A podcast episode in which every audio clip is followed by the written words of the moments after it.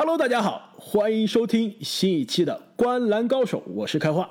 大家好，我是阿木。大家好，我是正经。那么，随着昨天 NBA 总决赛第六场的落幕，密尔沃基雄鹿队最终捧回了 NBA 2021赛季的总冠军奖杯。可以说，今年的这个赛季充满了波折。充满了很多意外，很多额外的剧情，但是最后这六场总决赛，特别是这最后的四场总决赛，可以说给这一个充满故事的赛季也是画上了一个完美的句号。那么昨天在领奖台上最闪耀的巨星扬尼斯安德托昆博也是给我们上演了，有可能是 NBA 历史上最伟大。最亮眼的总决赛表演之一，全场字母哥出战了四十二分钟，拿下了五十分、十四个篮板、五个盖帽，投篮二十五投十六中。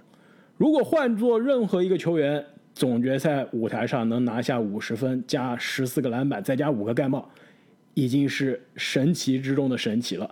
但这还不是昨天字母哥。他的数据中最吓人的地方，最吓人的还是来自于他的罚球，全场十九罚十七中，将近百分之九十的罚球命中率。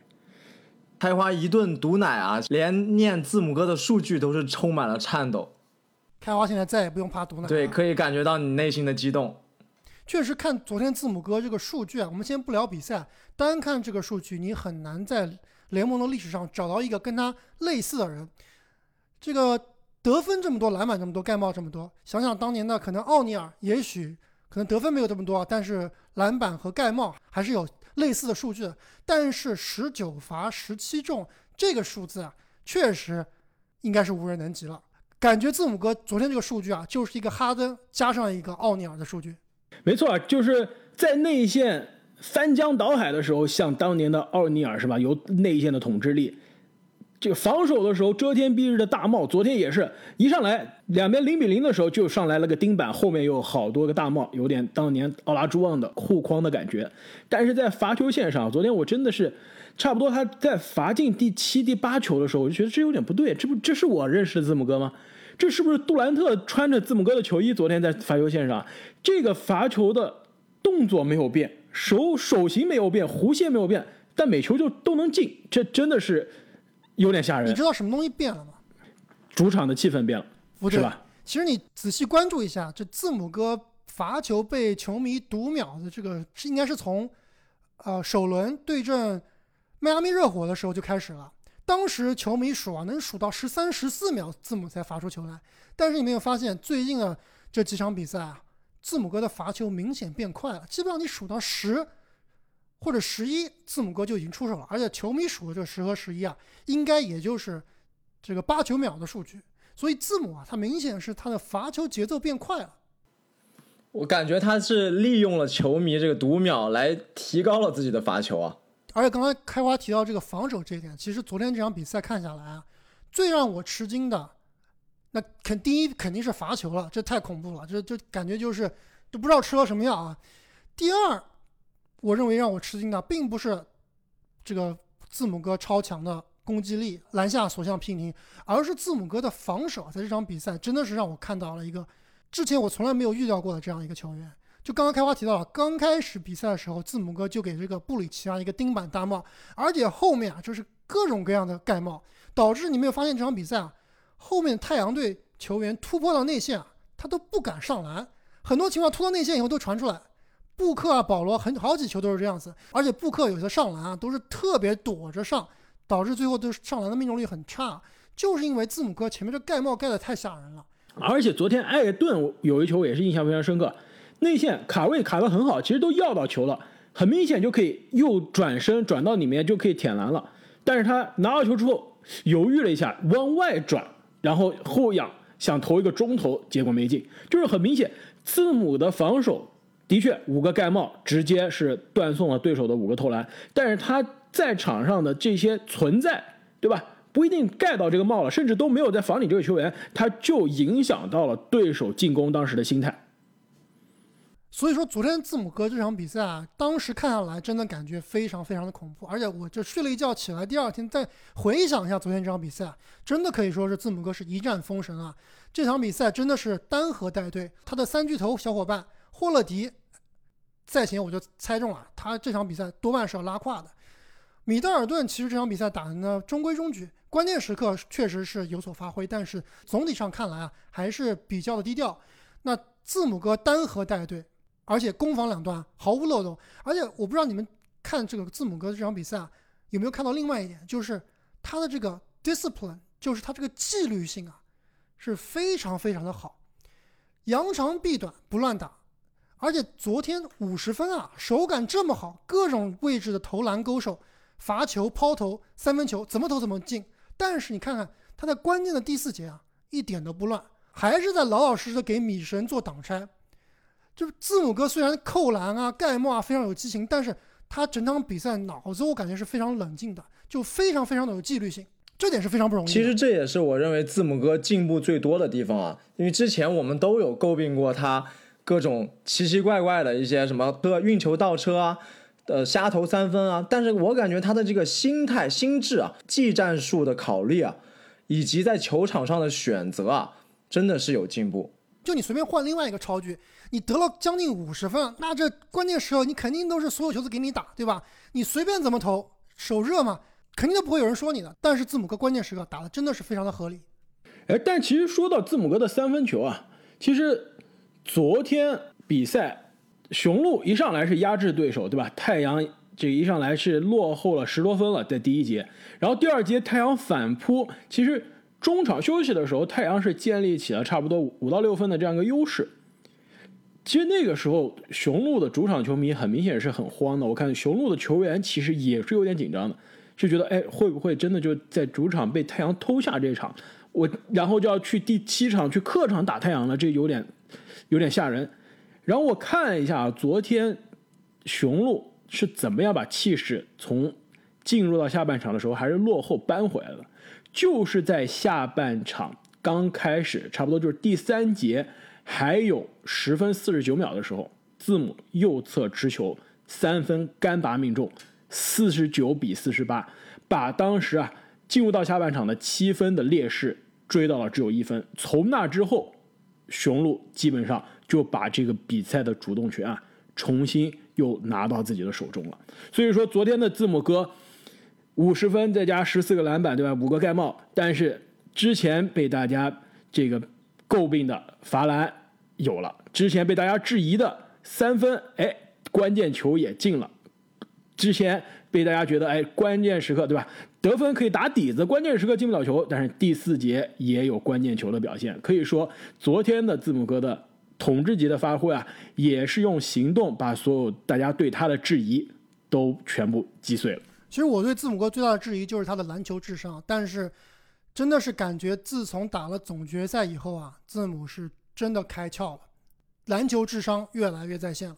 其实字母这几场发挥这么好啊，我其实是有一个疑问的，就是太阳这边对字母的防守策略，我认为调整是不太够的。以前我们说热火防守字母哥为什么厉害？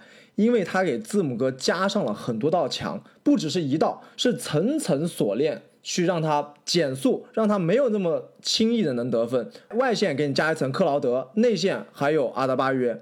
那其实太阳这边啊，我不知道他们为什么大部分的时间啊都直接用他们的内线，比如说是艾顿直接对上字母哥。那么只有一层防线下，字母哥肯定是要大开杀戒的。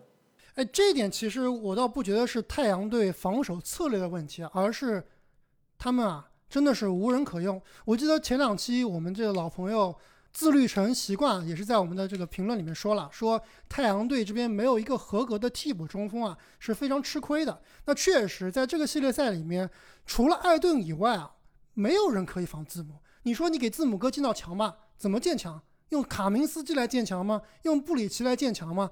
还是用克雷格来建墙？这几个球员都是身板，是根本扛不住字母的。所以。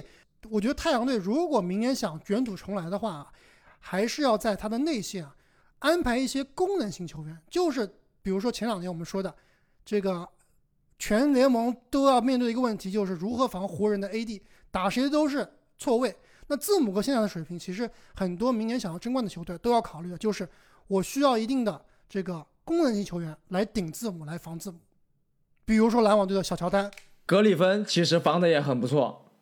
其实说到这个，太阳在这组对决早早失去了他真正的替补中锋萨里奇。其实当时大家觉得，哎，萨里奇不就是个替补吗？对这个系系列赛没有什么影响。而且当时太阳也是连续两场十多分的优势，觉得太阳让一个萨里奇还是照样赢。但是现在想想，没有萨里奇就意味着什么呀？意味着艾顿下去上的替补中锋就要是卡明斯基这种级别的，那肯定很明显不是能够在总决赛舞台上。这个有表现的球员，所以萨里奇如果在，不是说他能防字母，但至少球队是能留着一个能在季后赛水平打高强度比赛的一个替补中锋。没错，就等于你打这个二 K 游戏，对吗？你的中锋是数值五八十多，你的替补中锋数值七十多，你现在替补中锋没了，直接艾顿下去以后换了一个五十多的卡明斯基，你这根本就没法玩嘛。那其实昨天这场比赛，我不知道你们两位怎么看？你们觉得太阳队最后输在哪儿？就感觉保罗这场比赛状态还行，布克呢虽然准度差一点，但是其实他的攻击欲望啊，这个攻击性还是很强的，而且他的防守也是比之前我们看的要进步很多啊。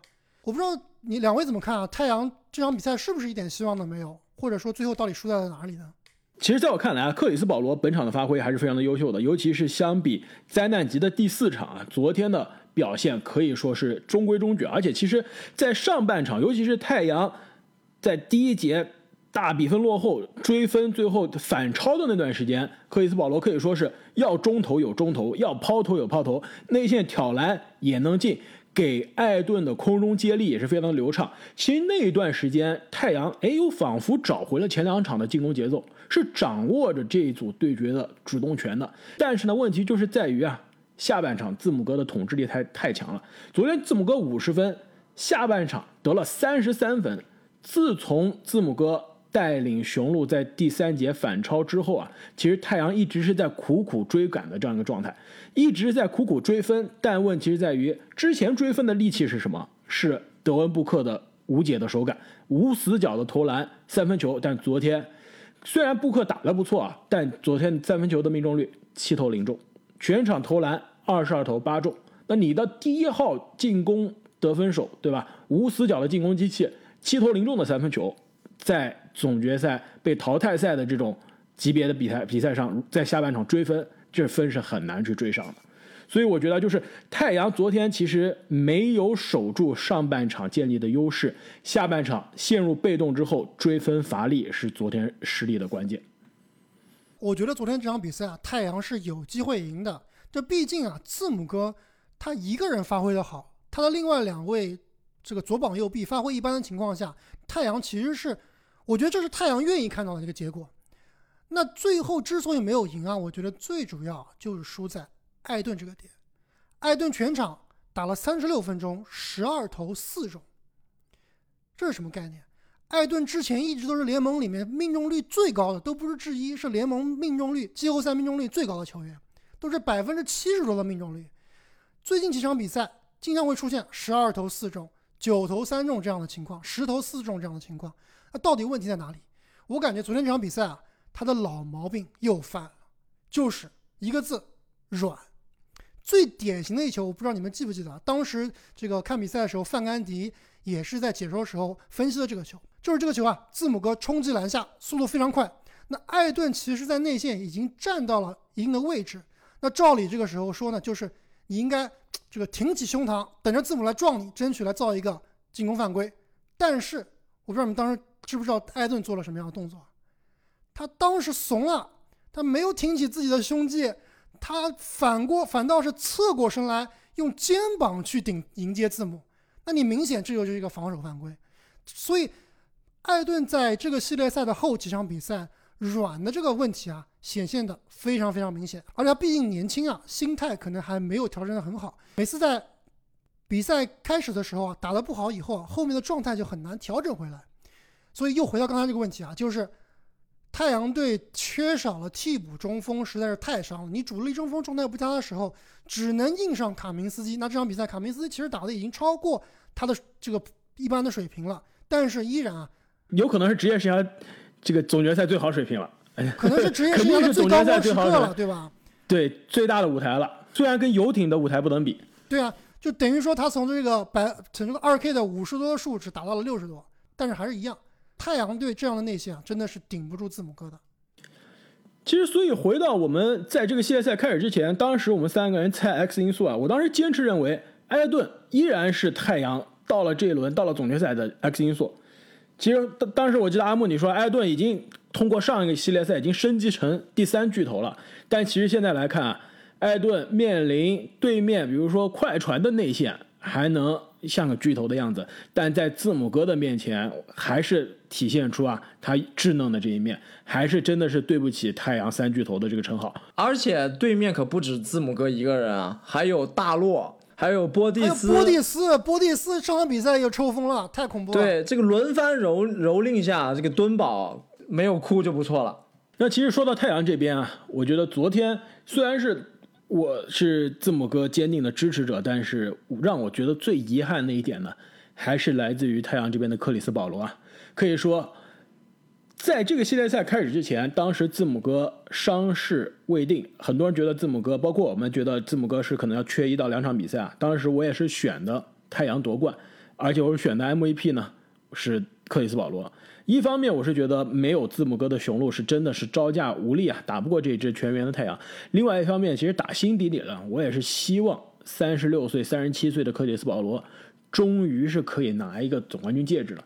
毕竟在联盟摸爬滚打这么多年，也是多年的可以说是联盟的第一控卫的名号，但是一直没有机会在最高的舞台证明自己。那今年可以说是，哎，终于又进西决了，哎，不仅是进了西决，我还进了总决赛了。呃，来到总决赛舞台，我还二比零领先了，但是最后连输四场，职业生涯第四次在二比零领先的情况下被对手方翻盘。你们知道历史上有几个人做到过吗？应该是独一份儿吧？我知道里弗斯应该是第一吧？教练不谈啊，说球员历史上唯一一个能四次在二比零领先的情况下被对手翻翻盘。在这场比赛之前，其实是好像是并列的，有两个球员是三次二比零领先被翻盘。你知道另外一个人是谁吗？克劳德，哈登，格里芬。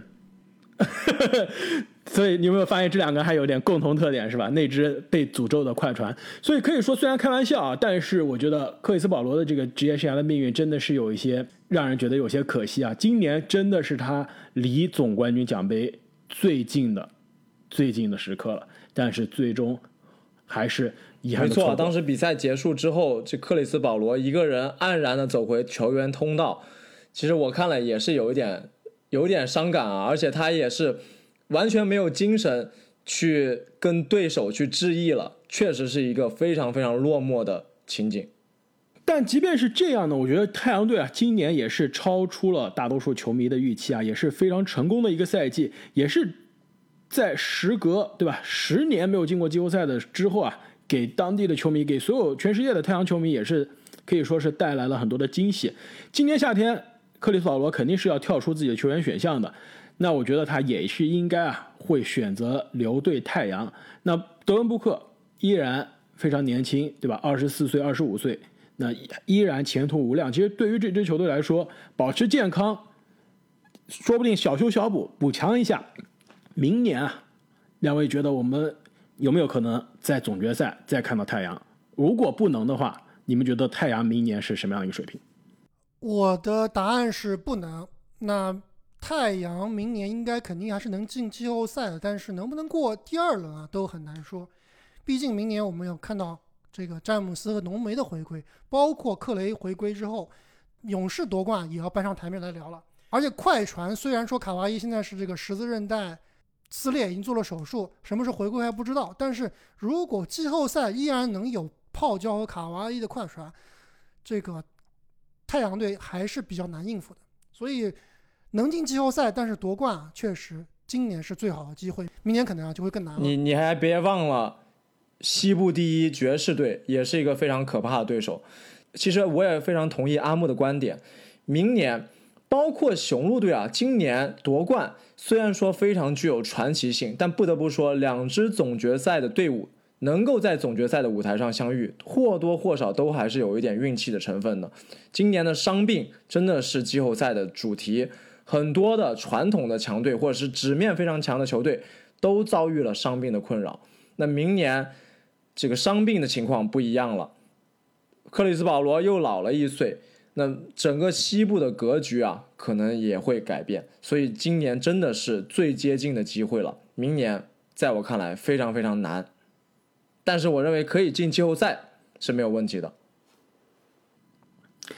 没错，我觉得其实明年的太阳队啊，只要大家保持健康，我觉得常规赛的战绩肯定还是有保障的。我觉得太阳啊，应该会是在西部至少是前三，甚至可以冲击前二的。常规赛的战绩，但是到了季后赛，正如两位所说啊，随着湖人的健康、勇士的健康，而且勇士别忘了两个乐透区区的选秀权，七号、十四号肯定是要交易的。勇士哎，这倒不一定哦。勇士队很有可能他的七号签会留着给自己用，选一个这个米切尔，对吧？多爽！我不觉得勇士会保留两个。乐透签至少交易一个，但是这个已经是到我们下期节目要讨论的话题了。回到我们这一期的内容啊，所以我觉得其实太阳下个赛季季后赛的这个旅途应该是会更加艰难的。那其实刚刚正经聊到今年这个总冠军啊，确实有一定的运气成分。我不知道你们俩怎么看啊？今年雄鹿夺冠，那夺冠就是夺冠，对吧？就是一个总冠军，实打实的。而且字母哥啊一战封神，那历史地位肯定是这个。突飞猛进，但是你们觉得雄鹿这个冠军的含金量到底如何？我觉得这个含金量是实打实的。伤病，尤其是对手的伤病，永远是篮球的一部分。你不能因为哦对手是有人受伤，你夺冠了，你就觉得这个总冠军没有水分了。我跟你说，历史上很多是很多个冠军都是这样的。二零一五年勇士的第一个冠军，对面三巨头只剩一个。但是没有人会说勇士的那个冠军是有水分的。二零一九年猛龙总冠军对面勇士四巨头打到最后只剩库里还有半个追梦了，那么也没有人说卡哇伊那年这个总冠军没有含金量，对吧？其实的确，今年这两支球队都在伤病上可以说是有一些运气，但是能站到最后的舞台，能笑到最后，我觉得这就是实打实的冠军，没有如果，也没有星号。更没有水分。其实我这个问题自己想了好久啊，就如何来评判一个总冠军它的含金量如何？这个冠军到底拿的是大部分靠实力呢，还是多多少少靠一些运气？我觉得一个非常好的方法来衡量这支球队到底是强还是不强，就是同样这支队伍下赛季如果再看的话，你们认为雄鹿是不是冠军的最有力争夺者？是不是第一？是不是第二？如果让你们现在来说的话，你们觉得下赛季雄鹿是联盟最强的球队，是最有可能夺冠的球队吗？如果不是，我就觉得啊，这个含金量就要打折扣的。保守的说，我认为是前三有力的竞争者。但是如果是更加切实际的说啊，我认为应该就是最强的两支队伍之一。我也觉得，如果这个休赛期的交易这没办法预测啊，如果同样的阵容。我们就明天开始打下个赛季了，或者说从同样的阵容不改变，三个月之后打下一个赛季啊！我相信拉斯维加斯开的赔率，雄鹿不是第一就是第二，有可能第一是篮网。我承认三巨头全员的篮网还是有点可怕的，但是我们之前也说了，三巨头这个全员的篮网常规赛可能是风生水起啊，到了季后赛打雄鹿还真不一定。不是说雄鹿就一定能赢篮网啊，但是。如果我们看到总决赛这个版本的字母哥能延续的话，那这真的不是我们今年季后赛看到打篮网的那个字母哥了，这绝对是一个进化了、这个究极进化的超级赛亚人版的字母哥。如果这个字母哥下个赛季再跟篮网相遇啊，我觉得篮网还是很难去防住字母哥的。所以，如果让我猜，拉斯维加斯应该是可能把篮网或者雄鹿。放到下赛季最强球队的排名当中。哎，既然你提到拉斯维加斯这个赔率啊，我正好告诉你，现在最新出炉的2022年 NBA 总冠军的赔率，第一名布鲁克林篮网一赔三，第二名洛杉矶湖人一赔七，第三名米尔沃基雄鹿一赔九点五，吃不吃惊？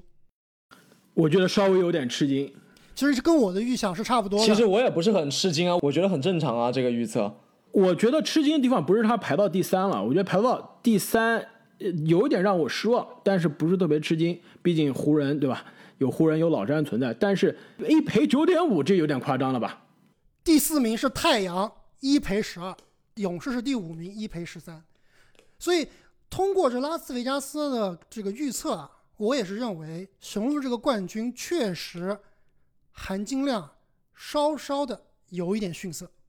毕竟啊，它都不是下赛季大家认为最有力夺冠的两支球队之一。哎，其实说到这点，我我觉得很有趣啊，这正好是更证明了，反倒是更证明了雄鹿的这个总冠军是来之不易，是有含金量的。为什么呀？这就说明，在这个系列赛，在这个季后赛开始之前，大家都不看好这支雄鹿，而且这支雄鹿四轮系列赛三轮存在落后，四轮系列赛有基本上两轮半开始之前，大家都是不看好雄鹿的，呃，对吧？那这只雄鹿最后笑到了最后，那明年他拿到冠军之后，大家对他还是有质疑，这更证明了雄鹿今年的这个壮举是非常难得的。这让我想起什么呀？二零一一年的达拉斯小牛，每一轮系列赛都不被人看好，最后每一轮笑到最后。但是小牛夺冠之后，大家在排第二年全联盟最有可能夺冠球队，没有人会把小牛放到，别说前三了，可能前四都没有。的确，第二年小牛也是首轮都没有过，所以不能说大家哎，在这支球队夺冠之后，觉得这个球队的夺冠很难再次复制，就觉得这个冠军没有含金量。我觉得这是不合理的。呃，我没说没有含金量，我是说含金量要打一定的折扣啊。其实含金量这个东西真的很主观，开花你不要忘了，讨论含金量的问题，其实我们绕不过的就是字母在对阵篮网的这个系列赛赛中对欧文的那个疑似垫脚的问题。其实这个东西，呃，很难说，对吧？你现在回头去看这个东西，即使它是一个无心之失，也是造就了历史车轮非常大的改变。如果说让我去评价一个总决赛的或者是总冠军的含金量啊，确实还是要考虑对手的成色的。就比如说，在我心目中含金量比较高的，就比如当年老詹，呃黄绿大战，这个科比领衔的湖人打这个三巨头的凯尔特人，因为这两支球队毫无疑问啊是当时联盟公认的最强前两，而且是领先其他球队一大截的。最终他们也聚首总决赛，全员整齐的对刚了七场，最后湖人获胜。那这个其实，哎，不是不是全员对刚了七场啊，第七场没有铂金呃没有帕金斯，这其实这个梗一直加内特、皮尔斯、帕金斯自己也都天天说啊，如果那一场有全员的凯尔特人，还真不一定。那你如果把帕金斯算上的话，那这个就说不完了，对吧？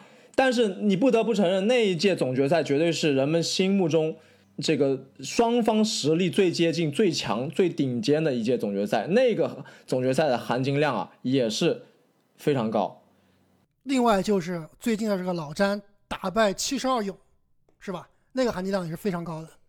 你们这么说可以啊，但是如果按照同样的道理，如果按照你们同样的逻辑来推论，湖人去年的总冠军是不是也含金量非常有限呢？湖人去年淘汰的总决赛的球队迈阿密热火，今年首轮零比四就被干掉了，主力也都在，那是不是这样证明湖人去年的含金量是要打折扣的呢？但是别忘了，去年总决赛结束之后，我们当时录的节目说的什么呀？说的是这是史上分量最重、最困难的总冠军。为什么以你们的标准来套用，这又要变了呢？含金量它不是一个维度的问题啊。对手的成色，这是是一个方面。那去年真的是太特殊了，对吧？在这个气泡里面完成的比赛，场外的因素也要考虑进去。包括湖人去年季后赛一路上高歌猛进，打的都是非常非常的 dominant，非常非常的具有统治力。那关于热火这边为什么去年能进总决赛，今年首轮都打不过去啊？那就是热火自己的问题了。他这个人员配置啊，这个关键球员的这个流失啊。其实这个东西并不是说当年进入总决赛的热火不够强，而是他自己的运作啊出现了一定问题。但是我回到开花刚刚所说啊，说今年这个雄鹿的夺冠有点像当年诺维斯基单核带队小牛拿下这个诺维斯基的唯一一座总冠军啊，我觉得这两个还是有一定的区别的。那当年诺维斯基带的这里这支小牛，其实基本上之前从来没有人认为他们能夺冠的。但是字母哥的这支雄鹿队啊，其实在过去几年每年都是争冠球队之一，不一不一定说是最大的热门吧，但一定都是在争冠的讨论之内的。而且当年的诺维斯基的身边的队友啊，跟字母哥身边的队友是不能比的。诺维斯基实打实的单核带队，但是字母哥身边有霍勒迪，有米德尔顿，其实这两名球员未未来都有一定的可能性是能进入名人堂的。他们在当打之年帮助辅佐字母。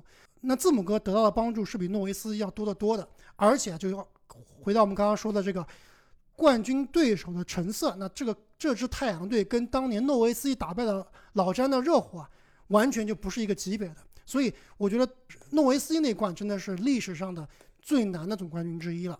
我倒是觉得今年字母带队的雄鹿队啊，有点像九十年代中的奥拉朱旺所带的休斯顿火箭，哎。多年来都是劲旅，都是这个争冠的球队之一。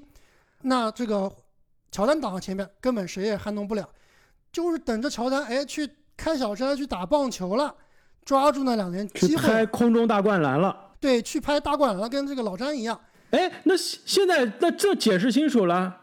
那现在现在老詹也去拍大灌篮了，所以机会来了。对呀，就趁着这个机会拿了个总冠军，但是。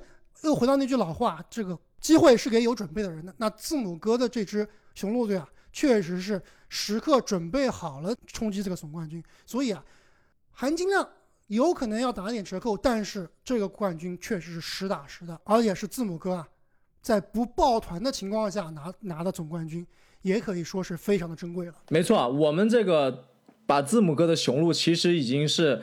这个总冠军拿到历史最强的级别去讨论他的成色了，并不是要质疑这个总冠军啊。我认为这个总冠军实打实的绝对没问题，而且雄鹿字母哥的实力也是实打实的没有问题，而且这个冠军的意义啊，真的是非同凡响。对于密尔沃基这座城市来说啊，确实是非常反响。五十多年来之后的第一个冠军，对于字母哥来说也是非同凡响。打了这么多年，要的荣誉，什么 MVP 啊，最佳防守球员啊，各种各样的最佳阵容啊，都拿遍了，就缺一个总冠军，一个总决赛 MVP。那字母哥基本上拿了这两个以后啊，基本上就是个大满贯了，历史上唯三的大满贯。没错，乔丹、奥拉朱旺、字母哥，三个就是总决赛 MVP、常规赛 MVP、最佳防守球员。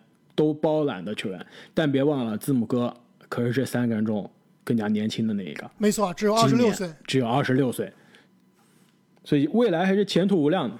没错，所以他的历史地位啊，就算从今天开始他以后退役去打棒球了，他的历史地位基本上也是现在啊在联盟里面不能说稳超杜兰特、库里吧，但是我觉得字母哥是可以跟杜兰特和库里在一起讨论的，基本上就是历史前二十。这个没错，二十名左右的球员了。但是正是因为他年轻嘛，对吧？二十六岁，而且更重要的是，今年季后赛让人看到了更可怕的一点，就是不要忘了，虽然昨天晚上给你五十分的表演，短短的两周之前，在比赛中可以说是在所有的观众面前受了一个几乎是看上去要灭顶之灾的大伤。当时很多人是觉得字母哥是不是赛季报销，甚至明年都打不了了。但是。两场比赛之后回来了，总决赛整个人这个腿脚也好了，投篮也准了，罚篮也能进了，完全又上了另外一个台阶。所以又年轻，身体相对比较健康，而且他的这个恢复能力特别强，那真的是前途无量。而且啊，我觉得二十六岁已经是把能拿到的荣誉都拿到了，但是他跟库里、杜兰特、詹姆斯这样的球员，你知道有个什么样的区别吗？就是他的球迷太少了，这这个我跟你说，肯定要怪你们俩。你们俩这个经常对吧？我作作为，其实我们开始录这个节目之前很多年，我们大家一起玩 fantasy，一起看篮球、打篮，一起打篮球。你们也知道，我就是长期的字母哥的支持者。但你们是没少嘲笑我，对吧？就经常跟我说，怎么会有人喜欢这样只靠身体的球员？但是我觉得他至少，对吧？昨天在这最高的舞台上，让之前不了解或者说不喜欢他的球迷，很多人真的是路转粉了。不一定的是路转粉吧，应该是黑转路。像我这样就是黑转路，对吧？因为喜欢这个东西真的太主观了，可你甚至可以喜欢一个历史地位不那么强的球员，但是就是喜欢他的打法，喜欢他这个人，这都可以的。没错啊，就像正经喜欢卡明斯基，你也不能苛责他，对吧？他就是喜欢这个物以类聚嘛，对吧？大家都喜欢游艇，所以你就喜欢这样的球员。但是。不得不说，字母哥确实他是之前被苛责或者质疑有点过多了，在中美都是的，在国内可能就是像我这样的球迷，就首先字母哥球迷比较少，而他的打法可能并不是那么吸粉，包括他这个为人也比较低调，也没什么话题，也没有什么明星相，所以很难把字母这样也没有超模女友，没错，对吧？也没有那种卡戴珊，所以很难把字母哥这样的球为当做一个偶像来看。那在美国这边呢，字母哥的球迷其实相对于国内来说要多很多的。看他球衣的销量知道，就每年基本上都是前几名，对吧？但是我在我觉得在美国，他是普遍之前没有得到过这个联盟里面顶级球员的足够尊重，包括之前跟哈登的 beef 啊，包括这个，毕竟字母哥是一个外国人嘛，而且英语其实还是有口音的，啊，对于美国这个黑人文化其实了解的也并不是非常的多，所以他在。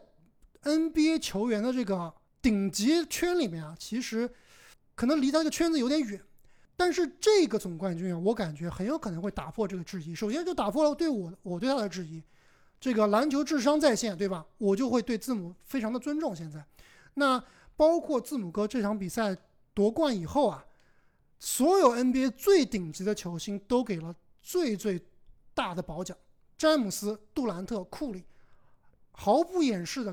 给予字母哥祝贺和肯定，所以如果字母哥啊未来能够保持这个水平，甚至更进一步的话，我觉得有可能啊，NBA 的未来，它就是字母哥的了。我觉得不用说很有可能啊，我其实我们已经是在见证联盟历史的书写，联盟未来的到来了。其实你刚刚其实不意之中就已经说到了，我真正想问你这个问题，就是他跟之前的联盟第一人，跟之前的站在最高舞台拿总决赛 MVP、拿总冠军的 MVP 的这些人有什么区别？跟詹杜卡对吧？詹库杜卡有什么区别？其实 库里没有 F F M V P，这有区别。对对，他是有总总冠军戒指啊，还是一样，也是联盟第一人的讨论的。那他跟这些人区别之一就是他是一个外国球员，不是，而且更关键是，他不是从小。更关键一点，他是一个内线球员。内线球员说白了，在联盟里面你是很难作为联盟的脸面的，很难作为所有球迷追逐的偶像的。包括开花，你玩球星卡你也知道对吧？NBA 历史上最强的内线，在这个球星卡价值上，跟詹姆斯啊、跟乔丹啊、跟库里比起来都是弟弟。哦，这是一方面啊。另外一方面，我想说的是，就是他不像那些球员一样是从小成名、天之骄子。字母哥的成长故事啊，我觉得今天节目我们聊了很很多其他内容，没有机会讲。我觉得以后有机会，我一定要跟大家来讲一下字母哥的成长史啊。简单的说，就是。他在希腊的时候，他爸妈是可以说是非法移民，是黑户，家里面是没有户口的，因此他哎，我记得开花从小讲过好几次了吧？什么在卖卖墨镜，对他其实他自己都说了，他从从一个三餐都吃不饱的孩子，进化成一个总决赛的 MVP 啊，这个真的太励志了。其实对于每一个普通人，对于每一个穷孩子来说，都是一个励志的故事。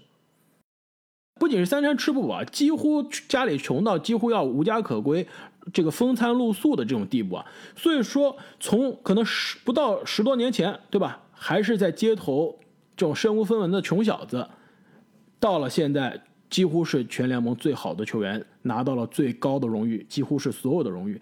这样的故事，这样的成长，这样励志的榜样。我觉得这是对于联盟来说是一个非常好的故事，是个非常好的这个故事线。对于其他的热爱球、热爱篮球的全世界的球迷来说，也是一个非常励志的榜样。其实这一点我觉得是非常重要的。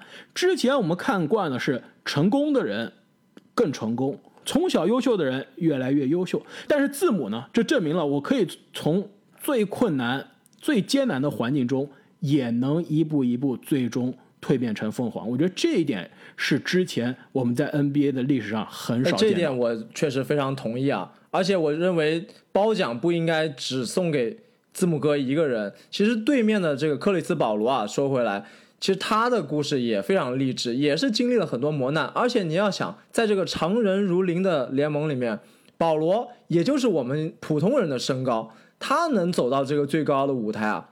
背后肯定也是有很多很多努力的，所以这两支球队都带给我很大的震撼。另外一点呢，就是我我觉得今年的这个总决赛，其实对联盟其实收视率，说实话并不是特别好。我看了一下，今天我看了一下这收视率数据啊，比去年的总决赛是好很多，但还没有达到二零一九年的水平，更没有达到之前勇士大战老詹的水平。但是呢，我觉得对于联盟长期来说是好事。一方面，我们刚刚说了，对吧？是有国际球员的成功，其实是对对篮球的国际推广是永远是好事。另外一方面，就是小球式的成功，不仅是雄鹿啊，太阳也不一定是说是小球式。密尔沃基和菲尼克斯可以说是中型球式，但跟洛杉矶、跟芝加哥、跟纽约，甚至休斯顿还不是一个级别。那这种中小型的球市，其实，在 NBA 一直是，尤其这几年巨星抱团的时代，一直是被排挤的，一直是觉得很绝望啊。巨星都是去纽约，都是去洛杉矶，我们怎么哪天能熬出头呢？但今年太阳和雄鹿的对话，在总决赛的相遇，就证明了中小型球市也是有熬出头的这一天的。其实这就是一定要选国际球员，是不是这个道理？那太阳哪有国际球员呢？太阳就不一样了，太阳都摆烂了二十年了，还不再进一次总总决赛吗？手上的乐透签都多到爆炸了。那下一个是不是就要看雷霆了？另外一个，我觉得对联盟好的地方呢，就是雄鹿的成功，它证明了我通过选秀，我通过甚至都不用抽到状元签，甚至我都不是乐透签的选秀，我也能实现重建。也能实现找到这个未来的基石。整个放眼雄鹿队，对吧？字母哥十五号顺位，米德尔顿二轮秀，对吧？看一下从头到上，从头到尾，阵容上选秀顺位最高的可能就是大洛了，好像是第九顺位，没其他没有了。所以说，通过自己选来的。字母哥十五顺位淘宝淘来的字母哥，也能围绕他搭建一个总冠军级别的球队。这其实是也是跟其他的类似境境地的这个球队也是证明了，我不仅是可以通过交易、通过签约来签大牌改变球队命运，我选秀功夫做得好，淘宝淘得好，我也能成功。其实这一点也是给其他球队啊打入了一一剂强心剂啊。其实过去几年，我觉得这个巨星抱团。让球迷是很看得很爽啊，但是其实并不是所有地方的球迷都爽，而且球队的老板也是挺捉鸡的。那其实今年两个小球市、中小球市的球队成功，最后米尔沃基的问鼎啊，我觉得其实对于联盟长远发展来说是个好事。确实啊，开花就特别反感这种明星抱团。看看开花之前喜欢的球队啊，都是这种一人一城的。没错，其实字母哥。昨天在新闻发布会上也说，他说我本可以加盟一支超级球队，但是我最后选择了一条更艰难的路，但是我做到了。其实这一点就是为什么让我觉得，刚刚跟你们讨论是不是有含金量的时候啊，就讨论的非常的这个慷慨是吧？非常的义愤填膺。就是我觉得字母的这个含金量，对手是有没有受伤是另外方面，更重要的就是他的这个冠军。是实打实自己一步一步拼来的，没有走捷径，没有抱团，没有跟球队逼宫换球队，这样的冠军其实是得到的最甜蜜的。而且更关键的是什么？就是他跟之前我说的诺维斯基一样，经历过成功，但成功之后又经历过更大的失败，被人质疑过，而且不只是一次，但最后他在自己跌倒的地方又重新站起来了。这样被挫折洗礼之后的成功，我觉得才是最甜蜜的成功，因此他的这个冠军的分量，我觉得也是真正的有实打实的分量。其实最后啊，这我还想说，其实昨天雄鹿一直到比赛最终哨响，甚至到最终这个亚当肖华开始宣布雄鹿是总冠军的时候，我都是心里是有点麻木的。我我一直是觉得，甚至我都觉得这是真的，有点不相信不觉得是不敢不不敢相信真的有点不敢相信手里。面的几十张字母哥的球星卡就要暴富了。而 而且更关键是什么呀？更关键的是，过去这几年，作为字母哥的支持者，我之前也在节目里说过，他进入到进入新秀赛季，我就开始支持他了。当年说到球星卡特别好玩，我当年就字母来美国的时候，也是我刚好来美国的时候，对吧？当年字母新秀赛季的时候，我去纽约的卡这个球星卡的展览会这卡展，去想买字母的球星卡，就跟那边老外这这个卡贩子说我要这个 Yanis and t o c o m b o 的卡，没有人听得懂，他们说 Who？What are you talking about？对吧？不知道这是谁。然后说是希腊的，来自希腊的新秀。哦，他们说希腊的，我知道，我知道了，那个叫做斯潘诺里斯，是不是？那时候大家完全不知道字母哥，就是那时候二零一三年、二零一四年的时候，说到字母哥是很少有人知道的，但一路一路看着他的成长。但是呢，过去几年的确是看到他拿了两个 MVP，但是也是连续两年，正好是在自己的 MVP 的赛季啊，季后赛可以说是掉链子了。其实是有一些难过的。昨天真的看到比赛结束，你哭了，雄鹿总冠军的时候，潸然泪下我。是有点，是那个时候刚刚拿总冠军的时候啊，我是有点不相信的。真正让我觉得非常动容的时候，就是看到字母哥捧起总决赛奖杯再加 MVP 奖杯的时候，我当时真的是在电视电视机前是非常的感动。我觉得看篮球看这么多年啊，真的就是这一个冠军和正好十年之前诺维斯基的那个冠军，两次是让我在电视机前看到这个夺冠，让我真的是感动的，有一些动容。真的，因为这两个冠军的确，阿姆，我觉得你说的对啊，就是有些不一样，但真的都是来的太困难了。想到之前的这些挫折，想到这一步一步从平凡走向成功的路是有多难，这真的，我我说实话，我当时在电视机前是流泪了。确实，这种小众明星最后大放异彩，多年的等待，要是换我，我也会哭的。而且其实特别符合这个开花的人设啊。开花其实一直都是看篮球比较走心的，对吧？而且代入感非常强，喜欢讲小故事，也喜欢编小故事、小作文还有小作文，对吧？所以确实，这个字母夺冠对开花的人生来说啊，也是一个非常重要的一笔。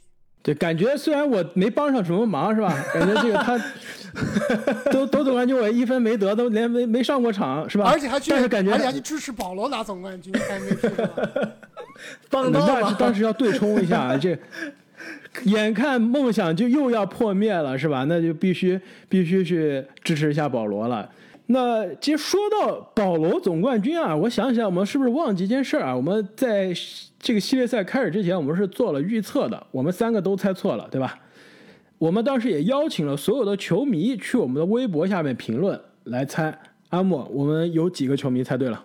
零，没有一个人猜对，大家都基本上都猜到太阳。我看有一个球迷猜对，但是很可惜啊，他已经过了我们最后的时间，所以不能作数。而且也有球迷猜的比较接近的，是有球迷猜是雄鹿四比一赢的，总决赛 MVP 是这个字母哥。也有猜雄鹿四比三的，但是 MVP 猜了霍勒迪或者是米德尔顿，被我们 这个瞎搞给蛊惑了。所以啊，这个本来我们在节目里说好的，是在猜对总比分再加总决赛 MVP 的球员中选，结果现在没人选了。那我们干脆，我们把这个准备好的礼物呢，我们用来抽奖好了。那怎么样去参与我们这个抽奖呢？依然是有两种途径啊。那一个呢，就是在七月三十一号之前，就是八月一号之前吧，加入我们喜马拉雅的灌篮高手的洗米团。那所有在八月一号零点有效的注册会员，我们将会在其中抽出一个奖品。那奖品呢，依然是你可以选择你喜欢的球队的球迷 NBA 正版 T 恤。那另外一种参与方式呢，就是在我们的喜马拉雅上本期节目下面进行留言，并且关注订阅我们的频道，我们将会在所有的留言中进行抽奖，抽取第二件 T 恤。那之前我说的，就是如果第三轮我再猜错的话，要再送一些。但是好像最后开花总比分，我应该不是最后一名吧？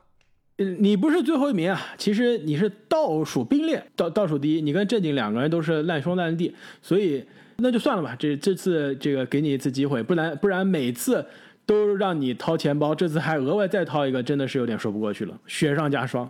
不是画龙点睛吗？那其实。随着总决赛的结束啊，NBA 的休赛期也是正式的开始了。那么在下周呢，NBA 的今年选秀大会也即将登场。我们节目呢也会在选秀大会之后给大家带来大家非常期待的选秀大会的点评。在那之前呢，其实我会在我们的喜马拉雅的这个观友团。的独家动态里面去更新一下本届 NBA 的新秀啊，有哪些年轻才俊值得大家关注？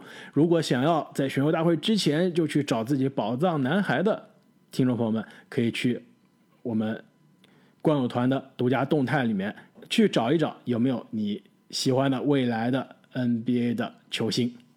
同样呢，这个到了休赛期啊，其实我们的节目是马不停蹄的更新了。有好长时间了，是吧？因为去年总决赛结束的很晚，中间休赛期就一个月，然后我们还自己加戏，是吧？非要每天更新好几期，结果去年休赛期完全没有休息，今年又紧接着连干了七个七个月，所以在选秀大会开始之前，我们也是节目终于有机会，三位主播有机会稍微休息一下了，所以下期节目的更新会稍微晚一点，差不多我们会隔。这个一个半星期的时间，差不多将近两个星期的时间吧，我们再会给大家带来关于选秀或者包括当晚的交易的点评节目。如果大家有其他想听的主题，也可以留言告诉我们。那么在在节目的最后啊，我我其实还想说，我们看球娱乐是一方面，但是更重要的啊，在呃祖国的河南，其实现在正在经历着比较。严重的这个水灾，我们也是有很多朋友在河南。其实我最近都在有有去关心他们。我们在节目的最后呢，也想借这个机会，对受灾的区域以及受灾的人嘛，送上我们观澜高手的祝福，希望大家一切平安，一切保重。而且最近好像国内的疫情也有所反弹，那也是希望在这个南京排队做核酸检测的朋友们也能一切都好。那么再次感谢各位朋友们的支持，我们下期再见，再见。